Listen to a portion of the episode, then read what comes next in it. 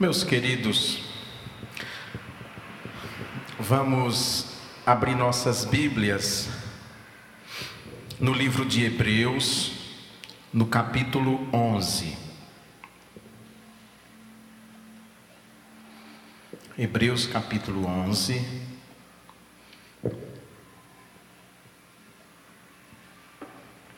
Versículos do 1 ao 3. Eu estava pensando em casa, até comentei isso com Ana, eu digo, eu penso que algumas pessoas da igreja às vezes faz a seguinte pergunta para si: por que domingo passado o pastor leu um texto de 20 versículos, foi do 19 ao 39, se não me engano, e essa semana lê só três versículos. Por que isso acontece? Porque não é o pastor que escolhe o texto, é a Bíblia, é o escritor, o escritor sagrado. Os textos estão distribuídos no que nós chamamos de perícopes, pequenas porções com uma ideia central e aquele trecho gira em torno daquela questão. Por isso que semana passada foi um texto tão grande e hoje um texto tão pequeno que nós vamos passar a ler agora. A fé é a garantia do que se espera e a prova do que não se vê. Pois por meio dela os antigos alcançaram a provação. Pela fé, Entendemos que o universo foi criado pela palavra de Deus, de modo que o visível não foi feito do que se vê. Vamos orar. Deus bendito, oh meu Deus, nós queremos te agradecer por termos fé. Esse é o bem mais precioso que cada um de nós tem, que não será tomado de nenhum de nós. E nós te glorificamos por isso, Pai Santo, Deus bendito, porque o dia o Senhor se revelou aos seus, ao judeu, ao gentio, a quem o Senhor quis. E nós te glorificamos por estarmos nesta porção de gente que imerecidamente foi alcançada pela tua graça.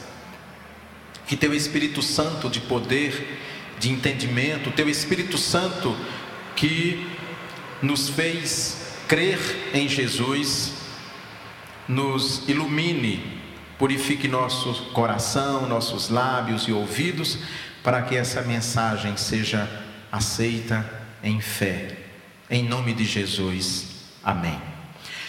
Há um escritor russo, eu gosto muito, já falei dele aqui várias vezes, se chama Fyodor Mikhailovich Dostoiévski. É, eu li toda a obra dele na década de 80, então tem muito tempo, e releio de vez em quando. Dostoiévski foi um homem atormentado por Deus. Ele um dia escrevendo para um irmão dele, ele disse: Deus me atormentou durante toda a minha vida. Essa frase eu uso como epígrafe de um dos meus livros. Creio que Pânico na Rua da Bahia, se eu não me engano. É uma frase que para mim toca muito. Dostoiévski ficou 10 anos como prisioneiro político na Sibéria. A Sibéria, o frio, menos 50 graus. Então imagine, quando ele foi para a Sibéria, os russos davam presentes aos degredados, aos prisioneiros, e no caminho da Sibéria, alguém lhe deu uma Bíblia o Novo Testamento. E durante dez anos, aquele foi o único livro ao qual Dostoiévski teve acesso. E leu e releu durante dez anos. Na volta do exílio da Sibéria, ele escreveu uma carta para uma amiga dele, e eu vou ler um trechinho dessa carta. Nessa carta ele diz: Olha, eu tenho momentos de grande luta com Deus, eu tenho momentos de dúvida e quando eu leio isso, eu me lembro muito de Jacó, aquela luta de Jacó com Deus. Mas nós vemos que Deus sempre esteve presente na vida de Dostoiévski. E aí ele disse: nesses momentos Eu tenho momentos de muita intimidade com Deus. Num desses momentos de profunda intimidade com Deus, eu escrevi esse credo. E é ele que eu vou ler para vocês agora, à guisa de exórdio. Diz assim: Eio, crer que não existe nada de mais belo, de mais profundo, de mais simpático, de mais viril e de mais perfeito do que o Cristo. E eu o digo a mim mesmo com um amor cioso que não existe e não pode existir. Mais do que isto, se alguém me provar que o Cristo está fora da verdade e que esta não se acha nele, prefiro ficar com o Cristo a ter que ficar com a verdade. Que profundo, que texto. O livro de Hebreus, nós já vimos que o autor mostra o Senhor Jesus Cristo superior aos anjos, superior a Moisés, superior a Arão. Nós vimos então ele nos primeiros dez capítulos senta, centrado, o seu autor centrado na pessoa do Cristo. E agora, o capítulo 11, ele vai tratar de a fé do ponto de vista prático. Como é que homens de fé viveram? dentro da história da Sagrada Escritura. Então ele trata todo o capítulo 11 sobre esse assunto. Nós vamos aqui, nós temos cinco mensagens, cinco sermões preparados só no capítulo 11, mas antes de começar a sua lista famosa dos heróis da fé, como classicamente esse grande texto é chamado, esse capítulo, ele faz um arrazoado importante sobre a fé. Por isso que a mensagem tem como título os fundamentos da fé. Essa palavra fé no Novo Testamento, ela é citada 244 vezes, fora palavras correlatas como crer, acreditar, fidelidade, que todas querem dizer dentro dos seus devidos contextos a mesma coisa, fé. De maneira que a fé é algo importantíssimo, é algo fundamental, é algo que distingue toda a humanidade. E nós vamos então pensar um pouco na questão da fé. Primeiro ponto, a fé é a certeza ou seja, a garantia, a certeza do que se espera e a prova do que não se vê. Essa é a única vez na Bíblia que aparece o conceito de fé, da palavra fé. É o único momento. Olha que coisa bonita. Em grego, a palavra garantia ou certeza, que é o nosso primeiro ponto, certeza, é hipóstasis. Então, ela é coberta de significado. É você ter certeza de alguma coisa que você não viu, que você não tem como provar, que você não tem como mostrar para alguém, mas você tem certeza.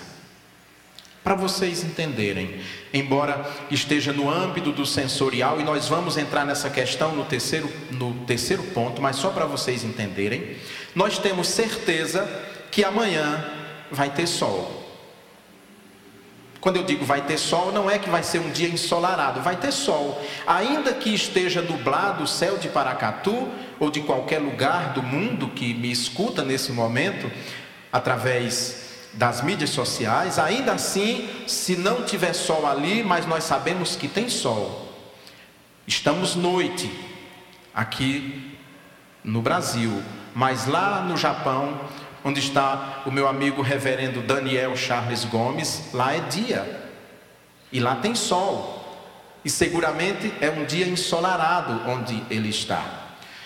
A fé então é a garantia, é a certeza do que se espera, mas é também a prova do que não se vê.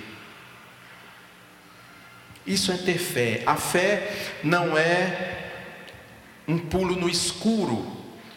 A fé não é você acreditar em algo incerto, mas é acreditar no invisível. Isso é ter fé. O invisível é diferente daquilo que não existe. O invisível existe, muito embora nós não tenhamos condições de pegar, de mensurar. A cultura ocidental, portanto, a nossa cultura, principalmente depois do advento das ciências modernas, que começa com o renascimento, o renascimento nas artes, na ciência, tudo que nós conhecemos basicamente hoje como medicina, história, geografia, física, matemática, tudo isso surge, vai surgindo como ciência depois do renascimento. E aí houve um momento na história que entra uma teoria filosófica que é o positivismo, desenvolvido por um francês, Auguste Comte, que o positivismo vai dizer o seguinte, que tudo aquilo que eu não consigo provar, na verdade, não existe. Por isso que o positivismo no campo da ciência tudo tem que ser provado. Por isso, por exemplo, que a teoria do Big Bang, que nós vamos entrar nela depois, por isso a escolha dessa canção também, e a teoria da evolução, por isso que são teorias, porque não se consegue provar em laboratório a evolução das espécies, é uma teoria. No entanto, a gravitação universal não é uma teoria, é uma lei, porque é possível provar. Se eu soltar qualquer objeto no, aqui, ele vai para o chão, isso é a gravitação, ele não vai para cima, ele vai para baixo, ele vai cair. Quando a gente cai, a gente cai no chão, não sobe para o teto, aqui na terra. Isso não se aplica para quem está na estação internacional que não tem gravidade. Mas aqui é assim, isso é uma lei. Bom, o positivismo questiona, por exemplo, se a história é ciência, porque a história não é possível provar. Um acontecimento histórico só houve uma vez na vida. Só uma vez, digamos assim, os portugueses chegaram pela primeira vez aqui no Brasil. Só uma vez foi declarada a independência do Brasil. Só uma vez Tiradentes foi morto, enforcado. Para vocês entenderem, não há como você provar neste sentido, cientificamente, seguindo rigorosamente este método. Por que é que eu estou falando isso que parece tão complicado? Porque isso entrou no nosso dia a dia, porque isso se ensina na escola. E então nós temos dificuldade com o invisível. Por isso que nós temos dificuldade de crer por isso que nós, em muitos momentos, queremos manifestações de Deus, nós queremos sentir, por isso que muita gente procura religiões e igrejas onde a questão da emoção é muito trabalhada, porque ela foi bitolada por esse sistema positivista que tudo tem que ter prova. Então, se ela vier para a igreja e ela não ficar arrepiada, se ela não chorar, se ela não gritar, se ela não disser oh glória, ela pode ir para casa e dizer: Eu não senti Deus naquele tempo porque ela foi bitolada numa cultura que tem que ter provas. O Oriente é diferente. O Oriente não foi contaminado pelo positivismo científico a esse ponto. E o positivismo entrou então em todas as esferas, e mesmo nós crendo, nós queremos a todo tempo que Deus prove sua existência para nós. Deus é como diz a canção. Ele não precisa provar sua existência. Ele não precisa dizer que existe. Ele não precisa fazer o sol parar para existir. Ele não precisa curar um doente terminal para provar a sua existência, porque ele simplesmente é. Ter fé é a certeza que Deus existe mas é também a certeza que nós um dia vamos gozar da companhia dos santos e viver em graça com Deus e seus eleitos. Isso é ter fé. E para isso não precisa sequer saber ler ou escrever. É um dom de Deus. Nós estudamos e devemos estudar conhecer a Sagrada Escritura, nos aprofundar na Sagrada Escritura, para conhecer as razões de nossa fé, mas nenhum tipo de conhecimento nos leva à fé, porque a fé é dom de Deus. A fé é a garantia do que se espera e a prova do que não se vê. A prova que Deus existe é a minha fé nele. Essa é a prova, é a única prova que eu preciso ter, e é a única prova que eu preciso dar como garantia quando eu falar de Deus para as pessoas. Mas como você me prova que Deus existe? Eu creio. Aí nós entramos no campo da subjetividade. Mas eu creio que Ele existe. Isso é fé, é essa certeza, hipóstasis em grego, essa garantia.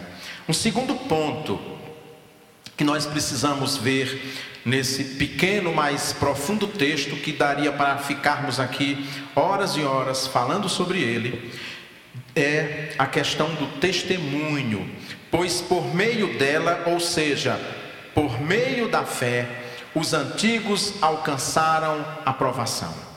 Quando nós vamos para o Antigo Testamento, e eu não vou me aprofundar nesses homens e mulheres do Antigo Testamento que me serviriam agora como argumento para este ponto, porque nós vamos caminhar pela vida deles nos próximos quatro domingos. Mas o que fez a diferença na vida daqueles homens do Antigo Testamento foi a fé, e a partir disso eles testemunharam essa fé. Isso acontece com Abel. Abel tinha fé Caim era um homem sem fé. Deus se agrada do sacrifício de Abel por causa da fé. O livro de Hebreus, este mesmo que nós estamos estudando, diz que sem fé é impossível agradar a Deus. Qualquer coisa que se fizer sem fé não agrada a Deus. Abel, o seu sacrifício é aceito por isso, por causa da fé. Depois nós vamos ver Noé, vamos ver Enoque que andou com Deus. Noé que andou com Deus também e por isso acreditou naquilo que Deus lhe ordenara, ainda que ninguém acreditasse. Quem crê, testemunha. Tiago nos diz em sua carta que Mostra-me a tua fé sem obras, que eu mostro a minha fé pelas minhas obras. A pessoa que tem fé, ela testemunha. A pessoa que tem fé, a sua fé é perceptível às outras pessoas. Quando aquele paralítico lá em Cafarnaum desce no teto da casa onde estava o Senhor Jesus aquele dia, o texto diz que o Senhor, vendo a fé deles, a fé é algo que se vê pelas atitudes, pelas posturas nos momentos de grandes dificuldades, de grandes tormentos, de grandes lutas. A fé é algo que se vê nos momentos de grande alegria, de grande felicidade. No momento em que você está muito bem, também se vê fé. Porque há muitas pessoas que têm uma confiança dentro de si, mas que não é propriamente fé no sentido bíblico, e por isso que ficam na igreja, por isso que ficam muito tempo na igreja, mas quando vem qualquer tipo de adversidade, essas pessoas largam a igreja. Às vezes por motivos vários. Umas largam porque em momentos de dificuldade ela não ouviu nenhuma resposta de Deus aos seus apelos, aos seus pedidos, ou no momento em que ela está muito bem, obrigado, ela não precisa de Deus e ela simplesmente abandona a igreja, a reunião dos crentes. A pessoa que tem fé testemunha em todos os momentos pois por meio dela, da fé, os antigos alcançaram a aprovação, eles testemunharam. Quando Deus disse a Abraão: Abraão, sai da tua terra, vai para uma terra que eu vou lhe mostrar, e ele deixa Ur dos caldeus, depois Harã, e segue para Canaã, sem saber sequer para onde ia, o que o esperava, ele respondeu em fé. ele testemunhou. Ele testemunhou, ele mostrou através de uma atitude que era uma pessoa de fé, um homem de fé. Então é a fé é algo que se vê, que se enxerga pelas atitudes, pela postura, pela maneira como nós nos posicionamos no mundo. Um terceiro ponto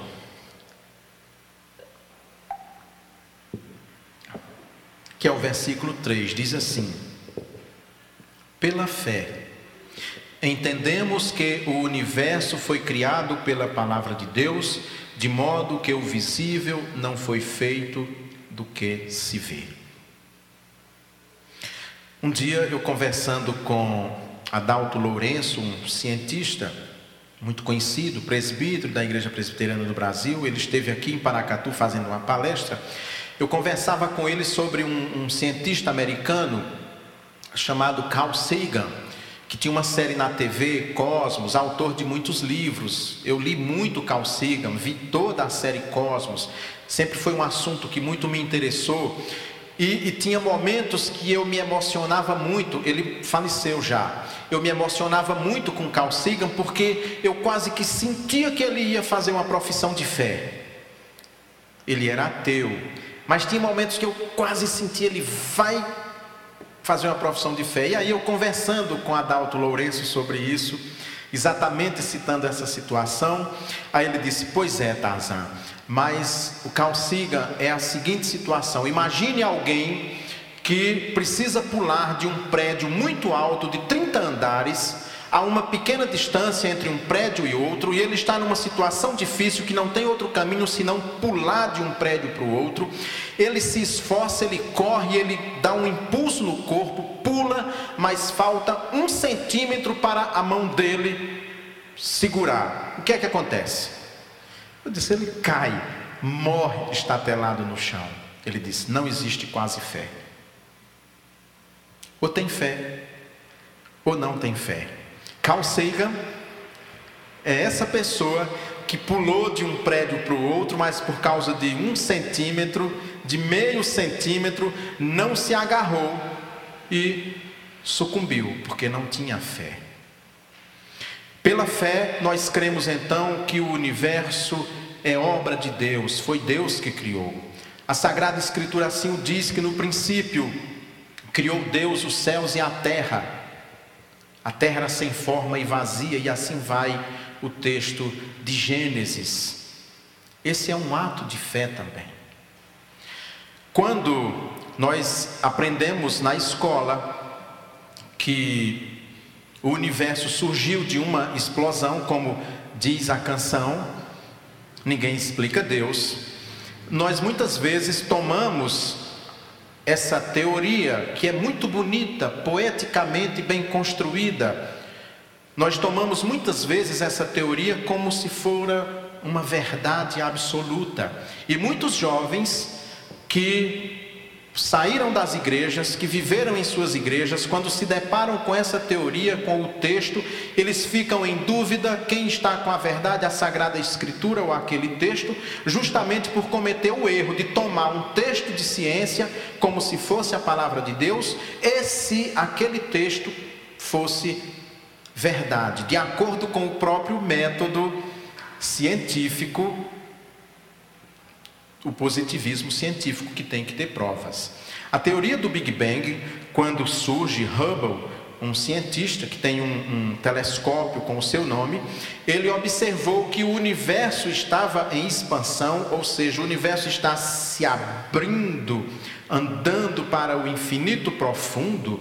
Ele percebeu isso, ele levantou a seguinte hipótese: bom, se o universo está em expansão, ele pensou num, num um balãozinho desse que a gente sopra, que você vai soprando, soprando, soprando e ele explode e vai pedaços para todo lado. Então ele disse: se ele está em expansão é porque em algum momento ele foi infinitesimamente pequeno, com uma força concentrada e explodiu, e a partir dessa explosão surgiu então o universo. Tem que ter muita fé para acreditar num negócio desse. Tem que ter muita fé, tem que ter muita confiança na ciência e nas teorias para você acreditar que a partir dessa explosão vai se formar um universo tão perfeito como o nosso. Se a Terra estivesse um pouquinho mais próxima do Sol, não haveria vida, porque aqui era quente demais. Se ela estivesse um pouquinho só mais distante do Sol, aqui não haveria vida, porque era gelado demais. A Terra, quando observada pelas, pelas lentes dos telescópios e das naves que saem aí perscrutando e registrando o universo, ela está solta no espaço, no sistema solar. Não há nada que a sustente como acreditavam os antigos. Os antigos gregos, os povos acreditavam que a terra era sustentada como que por uma tartaruga gigante. Não há nada que sustente a terra, não há nada que sustente os planetas, não há nada que sustente o sol. No entanto, tudo isso está num equilíbrio perfeito. Nada cai, nada sucumbe. A camada de ozônio que circunda toda a terra é o que faz com que exista vida, porque ela controla a temperatura. Nós funcionamos como uma estufa, de maneira que não esfria demais à noite, a ponto de tudo congelar, nem esquenta demais durante o dia, porque a camada de ozônio nos protege. Vem os raios solares e são como que impedidos de penetrarem completamente na terra para não acabar com a vida. Isso sem falar da complexidade que é a vida humana, as conexões na nossa vida, no nosso cérebro, a perfeição do corpo humano, tudo funcionando perfeitamente bem, equilibrado. Não. Isso não foi fruto do acaso Há que ter, como dizem alguns cientistas, há que ter um design inteligente para pensar, para criar todo esse universo. Nós, pela fé, cremos que foi Deus quem criou. Pela fé, nós cremos que Deus fez o homem do pó da terra e soprou em suas narinas o fôlego da vida. Nós cremos pela fé que a partir disso então começa a grande peregrinação do homem e da mulher aqui na terra para viver esse grande mistério de Deus, que é a vida, a vida humana. Tudo isso é ato de fé. Os que na faculdade ou no ensino médio se depararem com teorias que contrariem a nossa fé, se lembrem que isso é um ato de fé, você não precisa provar. Não seja escravo do positivismo científico. Você não é obrigado a demonstrar sua fé como fizera Tomás de Aquino no século XIII, quando escreveu os seus cinco argumentos da prova da existência de Deus. Você não precisa provar, porque é um ato de fé. Não tenha vergonha de parecer ridículo. Isso é testemunhar testemunhe. Ainda assim eu creio. Se possível, mostre para o seu professor que ele também não consegue provar as teorias que ele está lhe apresentando. Assim como você está recorrendo a um livro e a partir desse livro você estrutura o seu pensamento, e este livro é a palavra de Deus, a Bíblia, o professor também está recorrendo a um livro que sequer ele conhece os autores, que sequer ele conhece o método que o autor usou para levantar suas provas. Eu não sei, eu não estava no laboratório, eu não acompanhei, não havia uma comissão que acompanhasse, não há filmes no YouTube mostrando o Big Bang, não há documentário da BBC mostrando a evolução, o ancestral do homem que no meio de macacos era confundido com um macaco e a partir de um determinado momento foi desenvolvendo a inteligência, ficando de pé. Não existe documentário na BBC nem na CNN, nem um documentário disponível na Netflix com imagens da época provando esta teoria. Eu tenho na Bíblia homens que deram sua vida, que deram sua vida testemunharam. A palavra que está no texto grego para testemunho, que foi no nosso é, segundo ponto, né, a aprovação, né, eles testemunharam. A palavra que tem, ela, a raiz dela é a mesma de Marte, martirios em grego, a mesma de Marte, é aquele que com a própria vida testemunhou. Os apóstolos, à exceção de João, todos foram mortos, testemunhando: Ele ressuscitou, eu vi, me sentei com Ele às margens do mar da Galileia e comi peixe depois da ressurreição. Negue, eu não posso negar porque eu vi. Eu não posso negar o que os meus olhos viram e os meus ouvidos ouviram. Então você vai morrer, vou morrer para você, porque eu creio na vida eterna e sei que eu vou ressuscitar. E ele ressuscitou. Isso é fé. Isso é fé.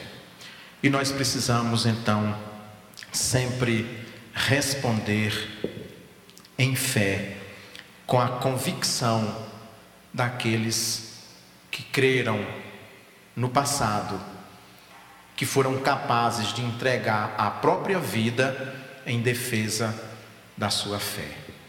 Amém. Vamos orar. Deus bendito, que tuas palavras tragam, Senhor, ao nosso coração conforto nos tempos tão difíceis que vivemos, quando a nossa fé é tão atacada de todas as maneiras, nós somos bombardeados o tempo inteiro que nos mantenhamos firmes na fé, com a certeza, com a convicção, testemunhando que Jesus Cristo é o Senhor, como fez o autor de Hebreus. Amém.